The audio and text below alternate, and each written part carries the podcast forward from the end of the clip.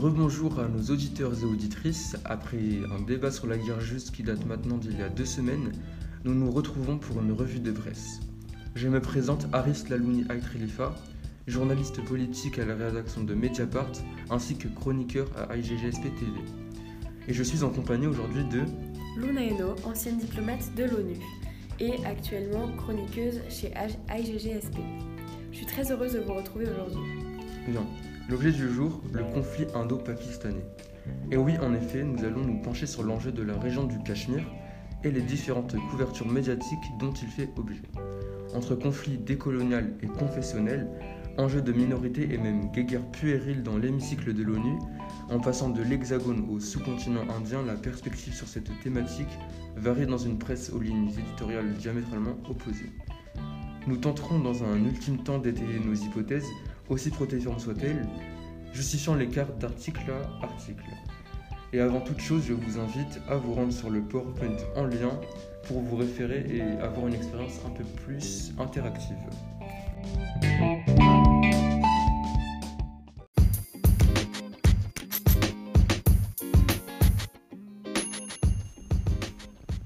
Avant d'amorcer notre réflexion et analyse, l'équipe IGSP TV tout entière souhaiterait faire parvenir à nos auditeurs et auditrices un message particulier. Nous sommes ravis des critiques que vous émettez sur la twittosphère et prenons en compte votre, votre avis pour nous offrir, enfin, et pour vous offrir surtout une meilleure expérience de l'actualité. Merci bien. Je laisse maintenant la parole à mon homologue pour un point histoire et sur les relations interétatiques à travers le temps et depuis leur création.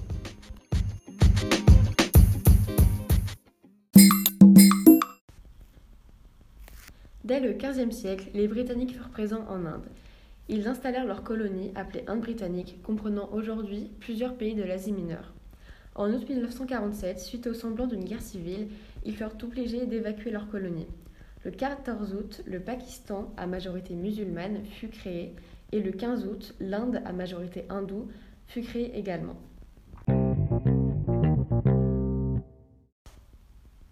Pour mieux comprendre la suite, veuillez vous référer au slide 3 du PowerPoint.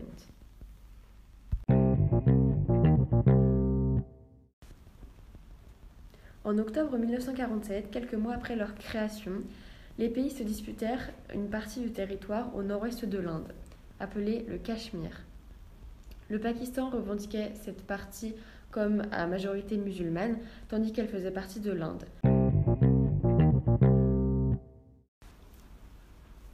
Pendant la séparation des colonies britanniques en 1947, un territoire à l'est de l'Inde faisait partie intégrante du Pakistan.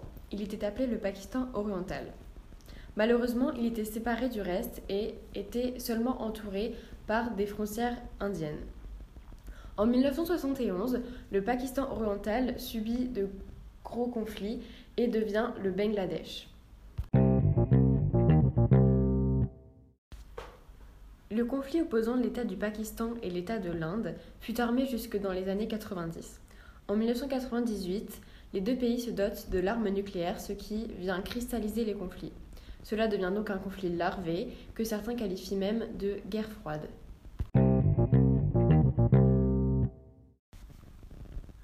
Tout le Cachemire, d'une perspective territoriale, est localisé en Inde. Oui, mais une partie du territoire est administrée par le Pakistan et elle n'est pas des moindres. On observe une scission entre les deux Cachemires, c'est la ligne de contrôle, la ligne de cessez-le-feu, la ligne verte, la DMZ, appelez-la comme vous voulez.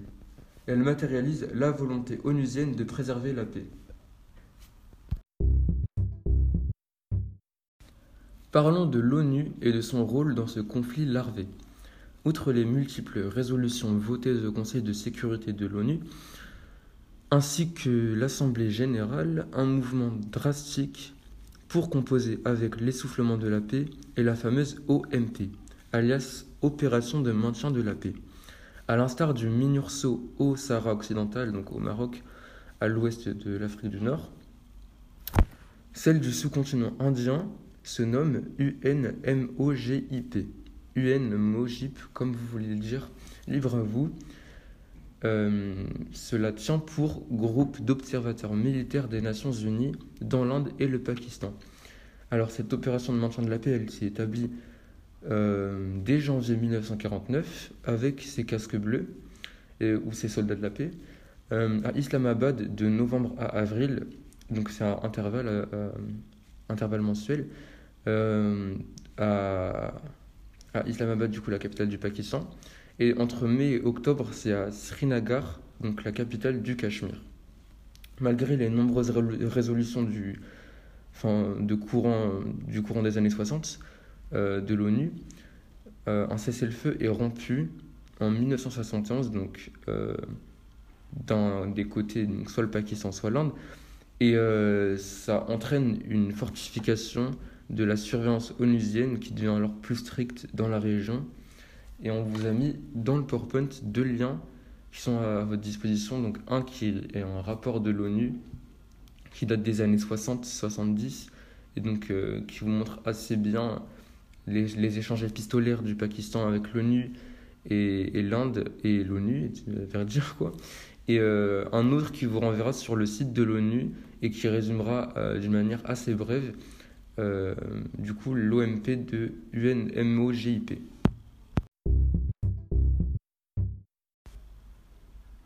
Quant à la couverture médiatique, à l'international aujourd'hui, elle est quasi nulle car elle est absorbée par des actualités plus importantes. Nous avons par exemple le conflit des sous-marins entre l'Australie, les États-Unis et la France, appelé AUKUS. Cependant, il y a eu des rebondissements le 24 septembre dernier à l'Assemblée générale de l'ONU. La pire et la plus répandue des formes d'islamophobie règne désormais en Inde. Le Pakistan est un pays pyromane qui se présente comme pompier. Narendra Modi fait régner la terreur, lui et son gouvernement fasciste et islamophobe. Le Pakistan nourrit des terroristes dans son jardin. Chers auditeurs, chères auditrices, détrompez-vous, vous, n'êtes pas dans la cour de récréation. Ou à vrai dire, si, car l'ONU a son lot d'accros presque drôles. En effet, vous venez d'entendre un échange de piques entre une diplomate indienne et un diplomate pakistanais. Après cette altercation entre diplomates, le 24 septembre 2021, les médias pakistanais et indiens se sont empressés de réagir, ou plutôt pas vraiment du côté pakistanais.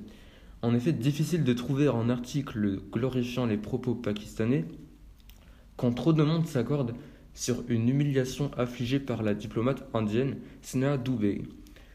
Mieux vaut se faire petit, mieux vaut rester tranquille.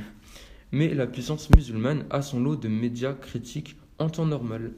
En effet, dans le Dome de Karachi, on lit dès l'énoncé, car c'est le titre de l'article, Biden only complicates it for us, qui veut dire que Biden ne rend les choses compliquées, il ne rend uniquement les choses compliquées pour euh, les Pakistanais. La neutralité est donc loin d'être une problématique pour le média, et on peut pratiquement parler d'opinion politique brute. Mais Dawn rajoute aussi, nous devons, entre guillemets du coup, pakistanais, combattre nos propres batailles. Ainsi, la guerre froide est terminée depuis un certain, temps, en insistant encore et encore sur le rôle clé du peuple. Rajoutons-en du côté pakistanais, car aussi lit-on dans le Daily Frontier Star de Peshawar, donc une ville du Pakistan encore, que les Cachemiris sont le groupe les plus traumatisés sur Terre, selon l'ex-président de l'État princier, donc euh, Jammu and euh, Kashmir. Quand les journaux pakistanais soulignent à foison la misère cachemiri causée par le joug indien, c'est silence radio quant à l'actualité onusienne.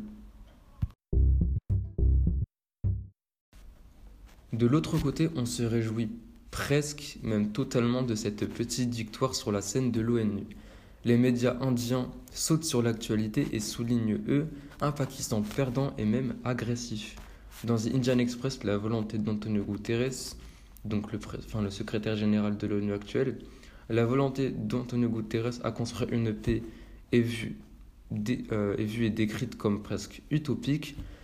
La rédaction choisit la fierté, je cite l'Inde bat, gifle le Pakistan à plate couture à l'ONU réitère le problème du Jammu et Cachemire, qui fait passer donc l'Inde pour un pays enragé, violent et même euh, par la question du Cachemire.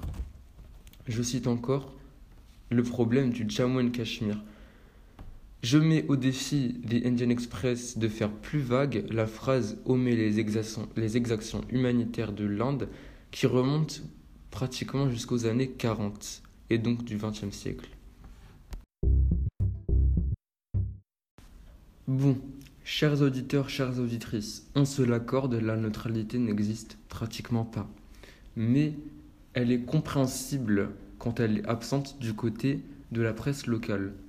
Alors je me questionne sur la prise de position des médias français et de leur manque de distance. Et je cite là Valeurs actuelles. Euh, avec son article Le Pakistan accuse l'Inde de faire régner la terreur sur les musulmans. Fermeture des guillemets.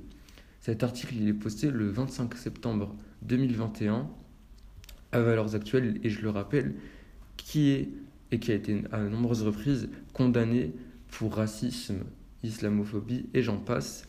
Et ce qui est drôle, c'est que même quand vous vous rendez sur leur site, donc à valeurs actuelles, euh, là où on vous demande habituellement d'accepter les cookies, ils vont vous demander une subvention pour euh, l'affaire Obono, qui, euh, je le rappelle, est une affaire de racisme du coup. Donc dans cet article, je reviens au sujet, le Premier ministre pakistanais je cite, s'en est violemment pris à son homologue indien, rapporte Le Figaro. Donc euh, bravo pour le travail d'investigation, valeurs actuelles. euh, violemment et homologue, on voit que Valeurs actuelles souligne euh, le manque, un manque de respect de la part du Premier ministre pakistanais envers son égal. On voit aussi que quand M. Khan, le premier ministre. Khan, le premier ministre pakistanais dit la pire et la plus répandue des formes euh, d'islamophobie règne désormais en Inde, Valeur actuelle dit que Khan n'a pas mâché ses mots euh, et qu'il a sévèrement vilipendé son homologue. Euh, on ne peut pas faire plus sec pour réprimander les propos de quelqu'un. Euh, je cite encore entre guillemets, le chef du gouvernement pakistanais n'a donc pas hésité à accuser les autorités américaines de ne pas se préoccuper des, violations commises en toute impunité des droits humains. Par l'Inde, du coup, indique le Figaro encore, valeurs actuelles valorisent la rhétorique indienne davantage, uniquement la rhétorique indienne, car on lit a répondu à Imran Khan le, Pakistan nourrit des terroristes dans son jardin et euh, espère qu'ils vont seulement faire du mal à leurs voisines, a-t-elle notamment rétorqué. Il parle de la diplomate indienne. Euh, bravo pour la glorification, on ne peut pas faire plus neutre. Euh, c'est un pyromane aussi qui se présente comme pompier, renchérit la diplomate qui dénonce au passage, etc. etc. L'Inde est donc présentée comme immaculée d'exaction et pleine de bonne volonté et d'élocution. Merci pour ce bon article Valeurs actuelles. Si à IGGSP TV on cite Valeurs actuelles, c'est pour rappeler que certes la plupart des médias et de la presse française et donc occidentale fait un travail de neutralité. Cela étant dit, cela ne veut pas dire que tous les médias n'émettent pas une opinion et nous en reparlerons plus tard en émettant nos hypothèses. Je laisse la parole à Luna. Comme Aris vient de nous le dire, en France, les médias sont assez objectifs, même si certains cas sont plus subjectifs. En plus de l'exemple de valeur actuelle, nous avons l'exemple du Figaro, qui est un média d'opinion placé de droite. Dans son article appelé Le Pakistan et l'Inde s'accusent d'extrémisme à l'ONU, il retranscrit les faits, certes, mais moins subtilement et objectivement. Ces mots ne sont pas mâchés, ni même mis entre guillemets lorsqu'il accuse le Pakistan et l'Inde d'extrémisme. C'est un article assez détaillé qui retranscrit également les échanges à l'ONU en incluant beaucoup de citations. Des mots employés sont pleins de force comme réplique vigoureuse. Le point de vue est plus indien que pakistanais. Dans cet article, Le Figaro nous cite Il concerne les quelques 200 millions de musulmans vivant dans ce pays. Ici, le mot quelque entraîne une dévalorisation de cette communauté au Pakistan. Comme dit précédemment, la presse française est souvent objective face à cette actualité. Nous avons l'exemple de Radio France Internationale, qui est un média d'observation et qui retranscrit les faits assez objectivement. Le titre de son article, Assemblée générale de l'ONU, de point passe d'armes musclées entre Inde et Pakistan, nous souligne les hostilités sans prendre parti. L'article est plutôt détaillé, même s'il est bref, il ne contient que 391 mots, mais il donne la dernière actualité sur le sujet et la lie avec le conflit d'Afghanistan, qui est une actualité beaucoup plus récente ayant fait plus de bruit. RFI reprend beaucoup les propos énoncés par les diplomates lors de l'Assemblée générale de l'ONU du 24 septembre dernier. Comme ça, il n'y a aucune chance de les déformer. Ils sont chacun cités entre guillemets. Il emploie aussi des termes généraux non subjectifs comme musclé, tension et antagonisme. Ce dernier se situe dans la citation L'Inde et le Pakistan ont une nouvelle fois exposé leur antagoniste au monde.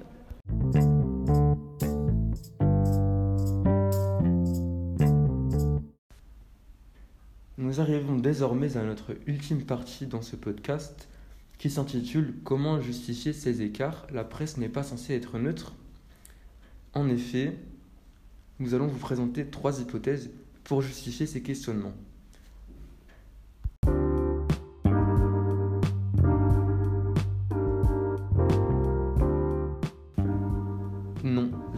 Dans les médias et la presse n'existe pas systématiquement. Alors comment justifier ces écarts? Premier exemple, le journal El País de gauche qui écrit quand la liberté de presse est réinstituée en Espagne après la défaite de Franco. Deuxième exemple, Barbès Magazine qui soutient la voix des banlieues françaises et que j'imagine difficilement se situer à droite. Et plus proche de notre sujet d'aujourd'hui, un journal pakistanais est généralement composé de rédacteurs et de pigistes, etc., ayant baigné dans une culture islamique et plus généralement pakistanaise. Alors oui, on peut dire que la neutralité n'existe pas, car on vient tous de quelque part. Diversifiez vos sources et prenez soin de percer votre bulle de filtre et médiatique. Ne vous enfermez pas dans des journaux euh, idéologiques et d'opinion.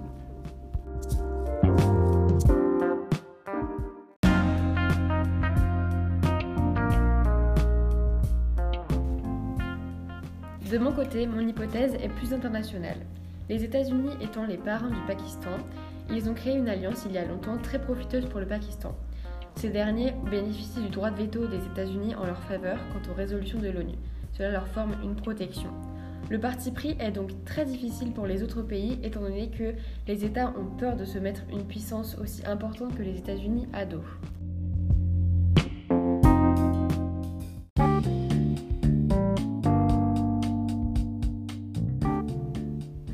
Mon dernier argument, c'est celui de la liberté de presse qui est intrinsèque à la liberté d'expression et qui peut être limitée si le journaliste est restreint dans sa rédaction. Et malheureusement, les exemples ne manquent pas et sont à foison. Premier exemple, Jamal Khashoggi d'Arabie Saoudite qui a fini dans une position assez malheureuse après avoir été exécuté dans une ambassade. Deuxième exemple, Anna Politkovskaya, une journaliste russe tuée sous les ordres présumés de Vladimir Poutine. Et même troisième exemple, Khadija Zerwali, journaliste de Mediapart que nous avons rencontré l'année dernière, qui a été bannie d'Algérie pendant six ans, pour six ans, après son travail d'investigation euh, pendant le Hirak de 2019.